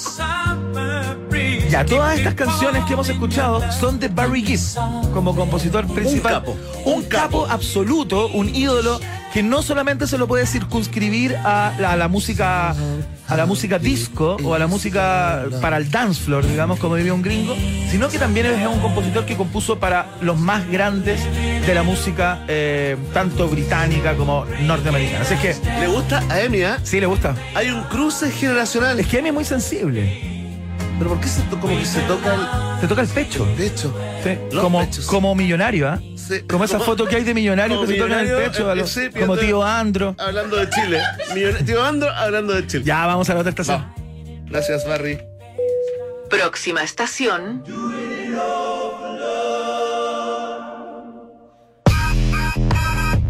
Oh, me golpeaste. Ah, ya sé. Probablemente las personas que hayan visto la serie de HBO Euforia reconocerán esta canción porque, claro, es parte del soundtrack de esa tremenda serie que eh, pateó el tablero eh, hace algún tiempo. Y entiendo que sigue, viene una nueva temporada de Euforia. Ya tiene dos eh, Impactante. impactantes. Recomendada para padres y apoderados. polémica, muy explícita desde muchas perspectivas. Porque un día como hoy del año, escucha bien el año, ver. 1996, no, no. nació la actriz, bailarina, modelo y cantante estadounidense Zendaya Marie Stomer Coleman, más conocida como Zendaya. Oye, el 96. El 96. Yo ya estaba separado y había fracasado, había quebrado mi primer negocio. Exactamente. Ella estaba tranquilo. y tiene hoy el mundo a sus pies luego de no Es solamente. muy buena, ¿eh? Es muy Yo buena. la conozco de Disney, fíjate. eh, Claro. Una serie que veía mi, mi hija en ese canal. Claro. Y de pronto, euforia. De pronto, así. Increíble. Esa serie es- se llama eh, Shake It Up, eh, donde hacía el rol de Rocky Blue en la serie justamente de Disney Channel entre el año una como de- 2010. De, espías también, como una espía adolescente. Sí, tenía varias, entre el año 2010 y el año 2013. Y ahí todo empezó a explotar para, para Zendaya. eh, sin duda, su consagración viene con euforia. Participó incluso en Dancing with the Stars, fíjate. Fue parte de, esa, Ah. de, las de las bailarinas de Esta era Casey Undercover. Casey Undercover, claro, esa es la... Esa es la donde hacía una espía, digamos, en una familia de espías. Claro, eso lo hizo entre el Muy 2015 y el 2018 para el canal justamente Disney Channel también y eh, tuvo una participación estelar en la película Duna también Sí, donde pues. ya post primera temporada de Spider-Man. Euforia y también Spider-Man. conoció a su novio, que es la información que realmente le interesa a la gente. Muy bien, Bernie, ¿cuánta trivia tiene sobre Zendaya? eh? ¿Con quién pololea? Con el hombre araña. Con el hombre Antes, araña. con Eso. Tom Holland. Con Tom Holland, tal cual. Sensible, gran actor. Oye, No sé si seguirán, ¿ah? porque esta pareja. gente, esta están, gente- están todavía, te lo confirmo. Bueno, ese es el lado Sí, lo actoral. confirma de mi tema. ese es el lado actoral de Zendaya, pero tiene una, una nada despreciable carrera como cantante. ¿En serio? Sí, pues. ¿Ella es la que estamos escuchando? Es, es ella. Esta es la, Oh, es la colaboración que me hizo. golpeaste. Esto es la, la colaboración que hizo con una banda llamada L- Labyrinth para la película, para la serie Euforia, A donde ella canta y aparte es la productora ejecutiva. Pero, ¿quieres escucharla como solista? Sí, pues la tení. Sí, pues si tiene discos pu- Eso, porque justo la estábamos escuchando y apareció un coro como de hombres. tiene discos publicados, mira. Esto es Zendaya. Oye, qué talentosa. ¿eh? Esta canción se llama Replay. ¿Es Eh, más talentosa que Millie Bobby Brown? Yo te diría que sí. Ah, tú decís que echemos a competir aquí talento, ¿ah? O sea, yo creo que tiene más gracias, digamos. O sea, tiene más registro, digamos. Millie Bobby no canta, pero es productora ejecutiva ya de series de Netflix. Bueno, ella también. pues. Con 17 añitos. Zendaya es productora Oh, ejecutiva de Euforia. pues. Oh, ella está Pero por ahí. supuesto. Uy, qué buena Pidió asesora. crédito de productora ejecutiva, claro. No, increíble. ¿Sabes qué? ¿Sabes Bueno. qué? Me deprimí. El mayor éxito comercial de Zendaya en la música llegó con su colaboración con Zac Efron, fíjate. Rewrite the Stars se llama, eh, de la banda sonora de The Greatest Showwoman en el año 2018 y ha estado metida en los rankings con esta canción, por ejemplo, con Replay. Es buena. Estuvo en el, en el Billboard Hot 100, eh, en la mitad, te diría yo, entre los primeros 50 del Billboard Hot 100. Así que eh, le mandamos feliz cumpleaños a Zendaya. Película Eh, de Zendaya, mi hija te ama. actriz talentosísima y cantante y bailarina talentosísima también. El año 1996, así nomás. Vamos a la próxima estación que se llama Especial 1984. próxima estación,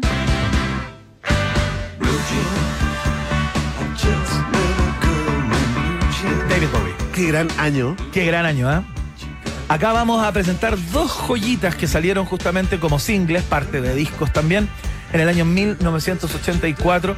Este single que forma parte del disco, del decimosexto disco de estudio de David Bowie, llamado Tonight, No dormía. que no fue un disco muy feliz. ¿ah? Eh, David Bowie venía del éxito ar- arrollador de su disco anterior llamado Let's Dance, donde venía ese hit, entre otros hits. Y la crítica lo. Y este disco, fíjate, crucificó. salvo esta canción, no tuvo muchos eh, muchos saltos, digamos. Eh, Se preocupó. lo- no lo pregunto irónicamente, ¿eh?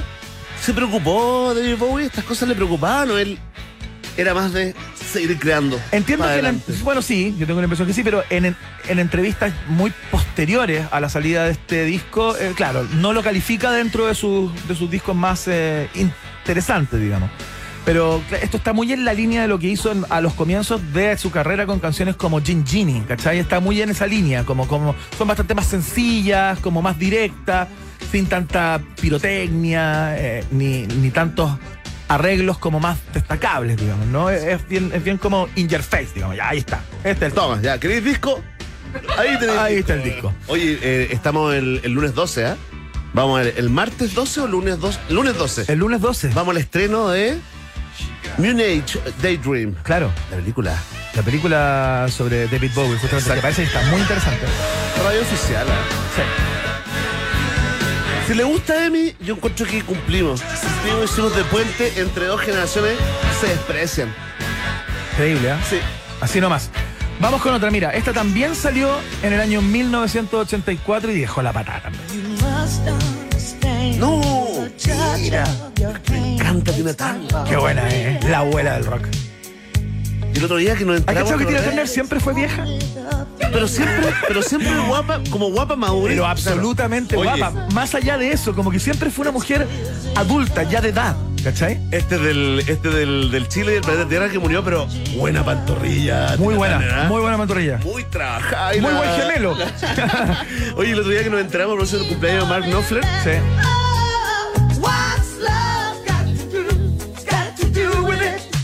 Oye, del disco Lanzó el single, obvio, lanzó el disco entero. El single, el single Ya. salió un día como hoy. Esto es parte del disco Private Dancer del año 1984.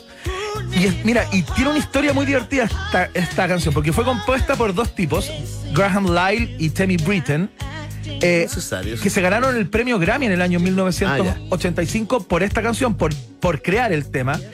Y en un inicio, el tema se lo ofrecieron al cantante bri- británico Sir Cliff Richard. Perfecto. Y el tipo dijo, eh, eh, el equipo de Cliff Richard dijo, no, ¿sabes No. qué? Mejor no. No va a pegar. Luego se lo ofrecieron a, eh, a Donna Summer, Y también lo. pero no logró ser convencida. Ya. Dijo, no, ¿sabes qué? No me tinca. Y ahí la abuela, dijo, la abuela, Abuela. lo tomó la abuela del acá, dijo. Y listo. ¿Cuán profundo es tu amor? Oye, esta me gusta mucho y me gusta mucho eh, Private Dancer. Sí, pues tremendo. Private- Sí, y esa es la que le hizo Y Mark tiene un gran video. Hizo Mark Knopfler de Dire Straits. La, la compuso para ella. Mira, Me encantan esos cruces, ¿ah? son bonitos. Buena. La promiscuidad del rock. Ya, eh, con esta canción entonces eh, abandonamos la estación 1984 y nos vamos a la siguiente. Próxima estación, Ya voy a contar el final de Titanic. No, no, no, no, no, voy a decir que se salvó, que murió, no, no, no, no voy a hablar de ¿Se eso. puede haber salvado Leo DiCaprio? Sí, se puede haber salvado. sí. los estudios físicos dicen que sí. Da Rose, acaparadora de tablas. Hoy, hace 37 años, el oceanógrafo norteamericano Robert Ballard encontró por casualidad el Titanic en el Atlántico Norte a 3.800 metros de profundidad. Fue un día como hoy. Oye, expedición de la National Geographic. En el año. No, fue una expedición privada, fíjate. Eh, el tipo eh, tenía un equipo sumergible llamado Argo, pero estaba buscando Estaba otra buscando cosa. Argo. No, estaba buscando Argo, que no era eso. Estaban buscando objetos eh, que, habían, que se habían hundido durante la Guerra Fría. Perfecto. Segura, en ese mismo lugar, supuestamente, según los estudios de esta gente, habían embarcaciones de la Segunda Guerra Mundial que se habían hundido y bajaron y de repente a 3.800 metros, Pa. El, Titanic. El Titanic, papá. El Titanic. Intentaron por por supuesto, lo, lo primero que pensaron, "Re- reflotemos esto. Claro. Hay que reflotarlo. Y ahí cacharon que por el peso y ya por el paso de los años, a propósito del óxido No se podía, y claro. del estado en el que se encontraba, era imposible. O sea, la esmeralda. era un, era de, un precio abs- absolutamente Tampoco se puede. estratosférico, digamos. Era, era plata que no, que no está en el planeta, digamos, lo que costaba reflotar ese tremendo bicho. Pero ¿sabes tú? Esto es increíble, esto yo no tenía idea. Hay una mm, agencia llamada Blue Marvel Private, es una empresa, ¿Sí? que hace viajes turísticos de lujo y ofrece la posibilidad de visitar los restos del Titanic en una expedición que dura aproximadamente 8 días Tremendo. para llegar a los 3.800 Llegáis metros de al- profundidad. Al sumergible, po. Exactamente. Claro. Llegáis en un sumergible y ves el Titanic. O sea, estás ahí El con, Argo. el, con el Titanic. No, pues no es la misma cápsula. Son No sé, viajes, ahora se llama distinto. viajes se llama- tripulados. Se llama Soa Bachelet Haga Argo. Haga Argo. Bueno. ¿Sabes cuánto cuesta? 97 mil euros. Muy bien. ¿Le apunté? Qué increíble. ¡Oh! Es sorprendente No lo puedo que- creer. Pero ni aunque lo hubieras leído. Pero ni no me resulta en el test. 97 mil euros, exactamente. Sorprendente, Ene Núñez. Las cosas que es capaz de hacer. Mira, ahí está Selena, viviendo en Las Vegas. Oye, bueno, entonces un día como hoy se encontró el Titanic. Linda historia. ¿Amas o odias esta canción? La surfeo, Ya. pero no la, no la busco en Spotify. ejemplo. Ponte tú. ¿Hagamos el Titanic? La que sí busco en Spotify y escucho recurrentemente es la que inicia la siguiente estación. Última estación. Veo las cosas como son. Un día como hoy, Calamaro, qué increíble, ¿ah? Gustavo Cerati, hombre. Hoy pensé que lo decía en Sí, serio. sí, no, tranquilo, tranquilo. Casi me tiro para abajo. Del edificio. Ah, y cuando tú dijiste, no he visto Loco por Mary, ¿cómo nos sentimos con Emi? Sí, pues, ¿ah? Piensa en eso, no cacho Dodalipa. Duele, Un, dos, duele. tres, vamos. Deja Vu, estamos escuchando el primer corte, te diría yo, creo que fue el primer corte del disco Fuerza Natural, por supuesto, de Gustavo Cerati, su último disco del año 2009, fíjate. Luego de eso ya eh, lo estuvo tocando en vivo durante bastante tiempo, hasta que el 15 de mayo del año 2010 viene este accidente cerebrovascular que finalmente lo tiene cuatro años en coma y muere un 4 de septiembre. Dentro de pocos días se celebra un eh, aniversario más de la muerte de Cerati. Eh, un trabajo bastante particular, muy íntimo, en donde explora eh, otras rutas. Él venía de un disco muy rockero, eh, que es el Ahí Vamos, donde un disco muy de guitarras, eh, con mucha intensidad, eh, volviendo quizás a la época de canción a- a- animal, muy, muy rockero. Y se lanza este disco que tiene pátinas de música folclórica de nuestro continente, digamos, y tiene hasta folk como medio gringo, fíjate, se mete, toca unas teclas bien locas, tiene unas mandolinas, son que suenan por ahí en ciertas canciones. eh, y es un disco que según muchos que lo han analizado, tiene un montón de letras medias como eh, premonitorias de lo que iba a pasar con él. Hay, hay algunas canciones que se pueden interpretar como, como verdaderas despedidas, ¿no? Eh, de Cerati. Mira, escuchemos la que viene después. ¿Cachai? Una cosa mucho más tenue, sin tanta eh, parafernalia, sin bases programadas, sin secuencias. Cactus suaviza mis semas con su piel. La canción es preciosa, se llama Cactus. Tiene 100 años, solo florece una vez en tu nombre. Este disco es muy bonito, eh, En tu nombre. así que para las personas que no lo han escuchado, porque se han quedado en la parte anterior o más conocida de Gustavo Cerati, eh, lo recomiendo así, pero eh, a, a ojos cerrados y o- ojalá escucharlo muy cerca, como con, con fonos. Escuchamos la última y nos vamos. Mira. Esto es- esto country. ¿Cómo se llama esta? Se llama Tracción a sangre. Me llenó. ¿Sabes qué? Te compro día. Dale una oportunidad. Sí, no, hoy entro a. No, sí. Pero este disco lo he escuchado poco nada. Claro. Poco nada. Han sonado mal los hits. Sí, Deja Vu, bueno, esta es, Claro. una de las más conocidas, pero, pero, pero claro, no ha tenido una Pero está rotación. rico, ¿eh? es, muy rico, tiene un, tiene un, rico tiene un modo ¿ah? muy, muy grato. Así es que, La terracita, patio, noche, un poquito de humo. Tal Ah, cual. Escorchar algo y escuchar este disco de así es. Muy buena idea, Verne Núñez. Oye, un aplauso para el piloto guerrero. Notable, sensible viaje en el tiempo. Estos son los resultados parciales. ¿No? No, Iván, queda en el programa todavía.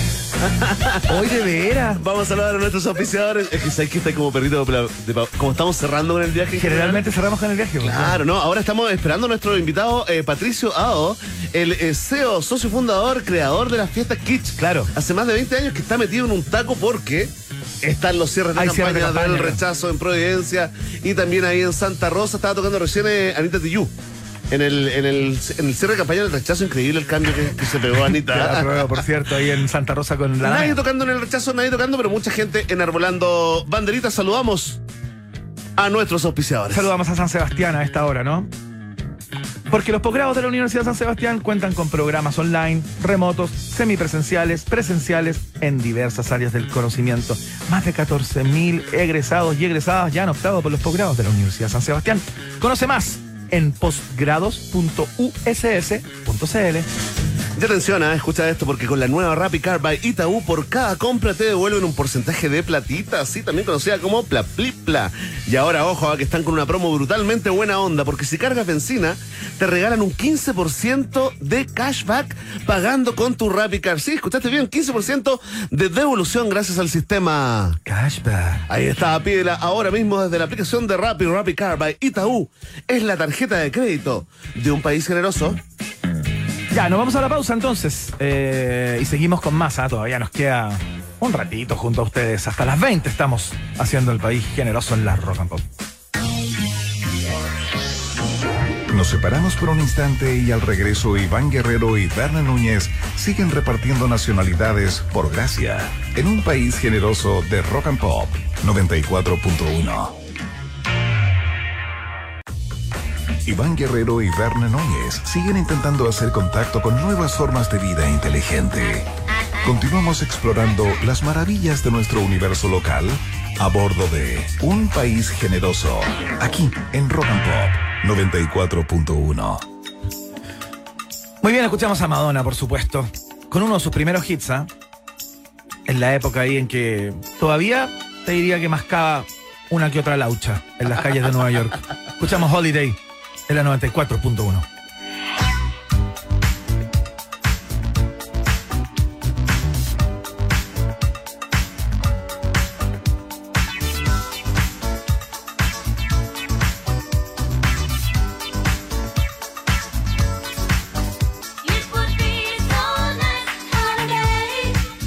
Música 24-7 y un país generoso. Iván y Verne están en Rock and Pop. Hay ciertos momentos del día en los que solo puedo pensar en relajarme y disfrutar un delicioso Johnny Highball. Mira, una buena cantidad de hielo como el que escuchaste ahí, un 30% de Johnny Walker Black Label, un 70% de Ginger Ale y una rodaja de limón, por ejemplo. Es mi momento favorito del día. Johnny Highball es parte de la fiesta informativa de la Rock and Pop que presenta a su siguiente invitado que tose. Ahí está, ya escuchó su tosecita, ¿no? Estamos al teléfono porque venía en camino, pero con tanto acto de cierre de campaña ahí quedó atrapado en el taco. Es el creador de las fiestas Quecha, ¿ah? Más de 20 años haciendo bailar a miles de personas ahí, en especial en la Blondie, ¿no? Y en otros lugares eh, de Santiago y regiones. Esta vez la fiesta Quecha estará por primera vez en el Enjoy de Santiago. Patricio Ado, Pato Ado, bienvenido a un país generoso. Hola, ¿cómo están, chiquillos? Bien, bien. ¿Y tú? ¿Dónde te, dónde te tiene el taco? Oye, me, me iba en metro, porque yo vivo en el Metro República, y siempre me bajo ahí en, Pe- en Pedro Alía y camino, po. ¿Ya? Estaba en la cagada en el metro, me tuve que salir del metro, me tomé un taxi y no pude cruzar Plaza Italia. ¡Ay! bueno, ¿y ahora dónde te pillamos, Pato? No, me devolví a mi casa, estoy ahora en mi casa, así Ah, que pero estoy bien. fantástico. Ya. Mucho ya, mejor. bueno. eh, Oye, Eh, queremos, queremos. Mira, partamos por el final. Cuéntanos eh, la novedad, ¿no? Este el regreso de las fiestas Kitsch. Y después hagamos un poquito de historia, ¿no? La, la, la crónica de este fenómeno eh, eh, sociocultural, como ha sido llamado por expertos. Sí, po, o sea, en realidad han sido 22 años y con- bueno, estamos descontando los dos que pasamos, pero algo- alguna cosa hicimos igual. Y hoy día la fiesta se transformó en un genérico, ya la gente dice que hay música kitsch, DJ kitsch, esto es kitsch, y eso ha sido como igual bacán porque la- como que llegamos a colocarle esa cosa que antes a lo mejor era cebolla, era de mal gusto, pero hoy día es un poquito más cool porque lo transformamos como en un culto, ¿cachai? Claro. y, y finalmente los años ha hecho que hayan pasado generaciones por las fiestas. Entonces, como que hoy día me encuentro con los hijos de los que venían los, los primeros años. Sí, güey. Qué buena, qué buena. Oye, idea nuestra o como te mencionaba Verne, eh, la Blondie fue sede durante mucho rato de estas fiestas, ¿o no? O sea, el sábado pasado fue la última fiesta en la Blondie que tuvimos. Es decir, Ah, no, la Blondie par- partió el 2000, nunca se ha dejado de hacer kitsch en la Blondie una Claro. vez al mes. Pero claro, como es underground, es más alternativa. la- la- por ejemplo, la, la fiesta pasada el sábado quedó gente afuera porque por aforo no podemos dejar entrar a todo el mundo. ah, claro, Ah, mira. claro, claro, somos la Y- fiesta ahí. Es un clásico, pero también lo, lo, lo sacamos a lugares y es súper loco porque la única discoteca alternativa donde se hace la kitsch y donde nació es en la Blondie. Claro. Pero en todo Chile y en todos lugares vamos a discotecas como comerciales, más Sí, taquilleras. pues, sí. ¿cachai? Ya es un concepto. Bueno, de hecho te queríamos preguntar, eh, aprovechamos de, de, de- de, mm, de que nos cuentes, ¿no? Eh, Patricio Ao, cuéntanos la historia un poco de, esta, de estas fiestas kitsch, ¿no? ¿A quién se le ocurre la idea? ¿Cómo fueron las primeras? ¿Y, y cómo se fue eh, definiendo este concepto? Eh, para que nos contiene, digamos, ponte tú pensando en la gente que nunca ha ido ni siquiera se imagina una fiesta kitsch. Ya, bueno, es súper loco porque, bueno, yo siempre he dicho que a mí las cosas siempre me han, atra- me han llamado, me han atraído. No, no es nada que, que haya estado dando vueltas y pensé buscando una idea. Ajá. Yo hacía fiesta en la Blondie hace muchos años y siempre, eh, como en los 90, hacía una fiesta que se llamaba Feel Different, que era como reunía a todas las tribus urbanas de aquel entonces, los góticos, los new wave, los ¿Ya? todo, todo eso. Y al final de la noche, siempre como cuando ya estábamos al final del DJ, 5 de la mañana, colocábamos una canción de Rafael Acarrá, de Camilo Claro. Sesto, Y nos dimos cuenta que el gótico, que el punky, que todos los locos, que oigan, escuchaban la misma canción que yo, tenían la misma madre que yo, tenían heredada en su cabeza el- la misma cultura pop, porque hay- en los 80, weón, solamente veíamos Sábado Gigante, Canal 7, Claro. no había, no había nada, éramos presas de la misma cosa, Sí, po.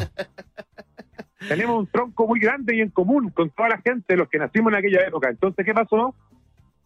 Pasó que se hizo un clásico, se hizo un clásico, y un día un amigo, Daniel Pérez, eh, estoy contando la verdad, así como pues, nunca sí, se la he dale, dale. contado. ¿eh? Sí, dale. Daniel Pérez, que estaba metido, incluso todo metido en el proyecto La Casa de Vidrio, eso, me llama porque a él le gustaban mis fiestas, hacía fiestas en la Londi, y he hecho una revista con la palabra kitsch con destacador. Ya. Y me dice, Patuado, ¿qué se te ocurre para esta weá? Y yo le digo, lo tengo. Porque leí que kitsch tiene mucho que ver, ¿cierto?, con esa cultura, un poco Claro. la cultura de, de- de- de la basura, finalmente. Eh, tiene que ver con un rejunte de estética. Y tiene que ver como con la, con, con la nostalgia también, ¿no? mucho con la nostalgia, porque es como sacar cosas del pasado y colocarlas en el presente y funcionan un poco desencajadas, pero eso le gusta a la gente. Era Sí. muy extraño que en la Blondie la gente bailara Pesa Salvaje, por ejemplo. Era muy raro. Oye, ¿sabes por qué? Porque además, eh, yo creo que ahí vamos como definiendo el concepto, ¿no? Tiene que ver también con, con humor.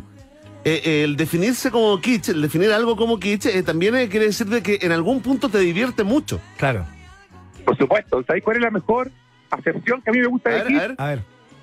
La dictadura del corazón. Qué buena. Está buena, está buena, está buena. Así buen como-. Son razones que, que tu intelecto no comprende, Claro. pero que a ti te seduce y te encanta, pues, weón, ¿cachai? Claro, a lo que se le llamaba el placer culpable un poco, ¿no? El placer culpable, el famoso placer culpable. Oye, alguna vez Jorge González estuvo en mi, en mi fiesta en la Blondie, ¿Ya? en el camarín, y me dijo, ¿por qué le decís, le decís placer culpable? le weón? Sí, si a mí siempre escuché de chico Camilo Sesto, siempre en mi casa escuchó de siempre. Yo le decía, weón, sí, yo también. Claro. Pero las nuevas generaciones no lo tenían contemplado Claro. en sus carretes del año 2000, bailar estas canciones, que finalmente le hacemos un poco de justicia, porque las escuchábamos en la radio M. Hoy Claro. día las colocamos en una discoteca, suenan increíbles. po. Estamos conversando con Patricio Ado, creador de las fiestas Kitsch, que eh, las traslada, ¿no? De su clásico, de su clásica locación, que ha sido La Blonde históricamente y otros lugares en regiones. También por primera vez en el Enjoy de Santiago. Oye, cuéntanos un poco porque parece que esta primera fiesta, eh, fuera de La Blonde, digamos, en el Enjoy, va a ser bastante temática y va a tener que ver con el Festival de los Robots, ¿no? Eso que veíamos en Pipiripao, las personas que tenemos más de 40. Bueno, uno de la, uno de la, de las florcitas que ha nacido de este árbol que se llama la fiesta Kitsch, un descubrimiento es justamente el Capitán Memo. Claro. que hay toda una historia en torno a eso que yo lo encontré, le conté lo que había hecho hace 30, 40 años atrás, no tenía idea, le hicimos grabar el disco y hoy día es hit de hit en 20 países Sí. de Sudamérica, Sí, Chile. Entonces es un clásico que él venga. Y como en septiembre siempre celebramos como el Día del Niño, ¿Ya? eh, lo- hacemos su show. Y, y bueno, no tuvimos fecha en septiembre, tenemos mañana en el Casino Enjoy una fiesta de lujo que va a estar el Capitán Memo con un setlist increíble, Ah, mira. con todas las canciones originales, los dibujos animados, con espectáculos, con fiesta, con canto, con comedia. Hay una fiesta muy entretenida mañana. ¿Ya? Ya, espérate. Oye, qué choro. Y eso acompañado por, por la música, digamos, o sea, no todo es la música del Capitán eh, Memo, es solamente No, u- una parte de la fiesta, ¿no? El Capitán Memo va a hacer una salida, un show, una aparición durante la noche en el especial infantil. Ya, Pero la fiesta aquí es bailable desde las 11 hasta las 4 de la mañana. Ya. Vamos a pasar por todos los estilos, la música de los últimos 70 años, de los 50 para adelante, bloque tecno, bloque teleserie, bloque infantil, todo lo que le llega a la fiesta. po. Excelente. Oye, estamos bueno. conversando con Patricio Ado, creador y productor de las fiestas Kids que vuelven. Eh, pueden conseguir entradas los que estén motivados a través de ticketplus.cl. Pero, atención, a ti que está, mira, súbele el volumen. A todos los que están escuchando esta canción y la están cantando, que es la canción del eh, Capitán Memo de la pequeña Lulu, Claro. les queremos pedir que simplemente con el hashtag Un País Generoso nos cuenten cuál es su monito animado favorito, su serie animada de aquella época, de los 80, Eso. esas que se veían en UCB, Claro. en Pipiripao, con nuestro tío Roberto Nicolini. Bueno, envíanos eso, a, eh, a- por supuesto, en esa red social decadente llamada Twitter, el hashtag Un País Generoso. ¿Cuál es tu monito favorito? Y estamos regalando no solamente una, sino que. Cinco entradas dobles. Cinco entradas dobles eh, se rajó, Patricio ¡Se Dado. Así que Por para. supuesto. para Oye, yo a mí me gusta invitar mucha gente porque siempre digo que la kitsch es como el eje. Es como que Ah, ¿sabes cuando vivía el podíais Hay que contarlo. Excelente. No te lo puedo contar, porque tenéis que vivirlo. Por eso me gusta invitar gente, porque finalmente es como una droga que te la doy gratis y después nunca más vaya a querer dejar de ir a bailar. la primera te la regalo, después. El ABC del dealer, el ABC ¿Cómo del no? dealer. El ABC del dealer, Patricio Dado. Oye, espérate, una pregunta, Pato. Eh, si nosotros llegamos nos entusiasmamos el viernes con Iván, nuestro rostro es nuestra credencial, ¿cierto? Por supuesto, Perfecto, nada más. Pues ya entran. Como, Mauricio Israel. La bien. raja. Oye, Patricio ya. Entonces estamos regalando. Ojo que este concurso parte hoy, pero lo cerramos mañana al inicio del programa, a las 6 de la tarde. ¿A, a qué horas parte esta, esta fiesta mañana, Pato? Mira, a las once y media empieza el brillo, a las once y media, a las dos y media arde y de ahí empiezan los shows de la una para adelante. Excelente. Entonces podemos entregar al final del programa de mañana viernes. supuesto. Podemos entregar la entrada. Así que comiencen a escribir desde ya a nuestra cuenta de Twitter, arroba rock and pop, con el hashtag un país generoso. Son Por electrónicas, supuesto. ¿cierto? Sí, pues. Hay electrónica también. po. Eso, no, son entradas electrónicas. ah, la Ticket, entrada. ¿no? sí. Sí, confirmado. Me lo confirmé Oye, yo mismo. de- decirles también que vamos a tener a nuestra famosa Paulette Fabres, que es nuestro famoso anfitrión, que hace unos números increíbles, una artista con 20 años de trayectoria. Va a estar Matías Falcón con, con Janis Díaz en el espectáculo de bailable. O sea, vamos a tener un show totalmente misceláneo desde la 1 de la mañana en adelante, así que va a ser una fiesta inolvidable para que no se la cuenten, chiquillos, así que para que vayan. Fantástico. Fantástico. Oye, ya hay gente participando. En este momento ya están mandando, mira, Capitán Futuro. Sí, pero le decimos a Víctor Ángel, Manuel Oliva que le ponga la el hashtag niña de la flor. Sí. Un país generoso, si no, va a quedar fuera. Sí, póngale el hashtag, un país generoso. Eh, no cuesta Eso nada. es importante para que mañana los podamos leer. De hecho, así los acopiamos, ¿no? Y los tenemos a todos en la misma lista. Oye, Iván, vamos a despedir entonces al CEO, socio fundador y creador de las fiestas Kids, Patricio Ao, mientras estamos viendo en la tele a color, pero en mute, los cierres de campaña, Francisca Valenzuela actuando en el cierre de campaña de la prueba y en el cierre de campaña del, rechazo, ¿qué se ve, Iván? No sé, hay una persona, un señor, con poncho. Ah, no, es el señor líder mapuche que está por el... Ah, ya. Que no le gusta todo esto de los pueblos Ya. originarios y la plurinacionalidad. No te lo cachaba, ya. Patricio Ao, fuerte el aplauso, por favor. Que te vaya muy bien, Patricio. Gracias, Gracias, por la, chiquillos. por la Abrazo. entrada. Un abrazo. Oye, qué simpático, Listo, Pato. que estén bien, los espero Ay, mañana. ¿me Chao. Chao, Ya. hasta luego. Sí, muy simpático. Vamos, ¿no? Discutamos, discus. A discutir, a discutir. Discutámoslo. Discutámoslo después. Una, vez, una mesita para cuatro. Y después nos quedamos ahí apostando, perdiendo dinero. Ajá. ¿Sonará Garbage en las fiestas kitsch?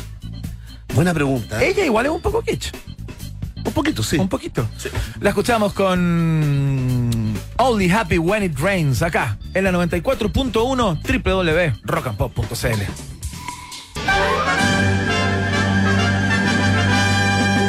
Rock and Pop tienes un permiso 24-7 para la pregunta del día. Vota en nuestro Twitter, arroba Rock and Pop, y sé parte del mejor país de Chile. Un país generoso de la Rock and Pop. Atención, atención. Pueblo de un país generoso, vamos con los resultados parciales de esta prestigiosa encuesta, la única que todavía se puede publicar en Chile a horas del plebiscito, porque las voces del rechazo que hablaban eh, de un eventual fraude del CERVEL, ¿no? Si pierden el plebiscito, se sumó hace pocas horas el llamado del presidente del PC, del Partido Comunista, eh, a salir a la calle a defender el triunfo de la prueba si el resultado era ese estrecho, ¿no? Eh, y te preguntamos a ti, ojo, ¿ah? ¿Qué harás si tu opción pierde este domingo en el plebiscito de salida? Mucha gente, como siempre, ah, votando y comentando con el hashtag Un País Generoso. Atención, ¿ah? Gente que tiene en el último lugar a la opción Saldré a protestar por el fraude, ¿no? Con solo un 6% y nos alegramos como editorial del programa. ¿ah? Absolutamente. Un aplauso para ustedes. Con un 14% se ubica en segundo lugar la opción Voy a felicitar a los ganadores, ¿ah? Poquito igual, ¿ah? Felicitar, sí, es como que, ah, como que uno dice, esto es un buen eh, perdedor. Eh, atención, mentalizarme para el bullying que se viene en el trabajo, en la universidad. 21,5% se ubica en el segundo lugar y en primerísimo primer lugar me quedo tranqui en la casa con un 58,6% de los votos. Y gracias a todos los que votan y, y comentan, ¿no? Rodrigo Salvo siempre es suave, siempre un tipo muy, muy medido, digamos. Dice que él va a preparar la jamón gelatina y sacar los pasamontañas. Una cosa suave. Fantástico, gracias a Paulina Troncoso, a CLG74, ¿no? Y se puede estar a un lado u otro de la política, pero debe poner en duda el CERVEL, ha sido motivo de orgullo para el país, es pasarse de revoluciones. Ahí está Paulo Oliva también, que nos hace un, ¿cómo se llaman esto? ¿Acrósticos? ¿Cómo se llama cuando escribes como distintas frases con la... Se llama un anagrama. Anagrama. Claro. Ay, ¿de dónde saqué acrósticos? Nada que ver. Es un anagrama. Bien, muy bien por el anagrama.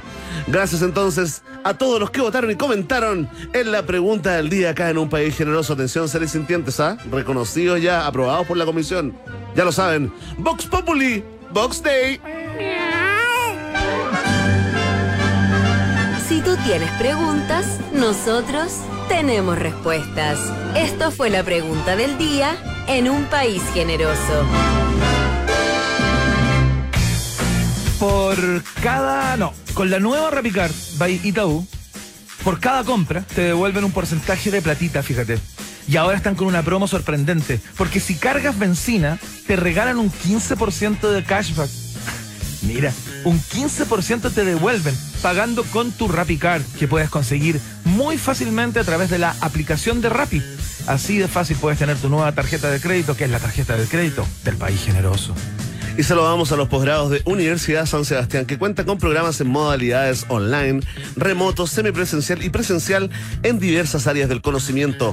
Más de 14.000 egresados ya han elegido posgrados USS. Conoce más en posgrados.uss.cl. Posgrados de Universidad San Sebastián también están en el noticiero favorito de la familia chilena.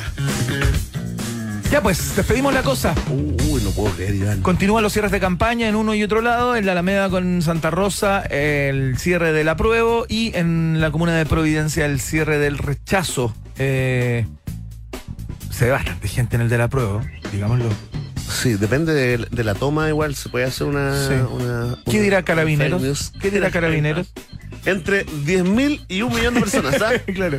Se congregaron, eh, oye Iván, increíble, ¿ah? mañana es viernes, eh, sí, de Perogrullo, nuestro cuerpo lo sabe y todo, gran programa tenemos mañana, Sí. pero ya no queda nada para este, este plebiscito. Se me hizo eterna la espera después de la, de la entrega de la propuesta. Vamos a estar acompañándolos el domingo entre 10 y 12 en este plebiscito de salida 2022 eh, con una transmisión especial que vamos a compartir con Verne Núñez y con Francisca Jorquera. La Fran Jorquera, parte, por supuesto, de la familia Roca Pop. Ustedes la escuchan eh, todas las mañanas entre las 10 y las 2 de la tarde. Así es que mm, junto a ella les vamos a, los vamos a acompañar en su, en su levantada, si son de votar temprano, en su salida a votar. Así es que para que estén muy atentos y atentas a eso. Nos vamos eh, con música, como siempre. Este clásico de Depeche Mode. Enjoy the silence para cerrar la fiesta de hoy. Hasta mañana.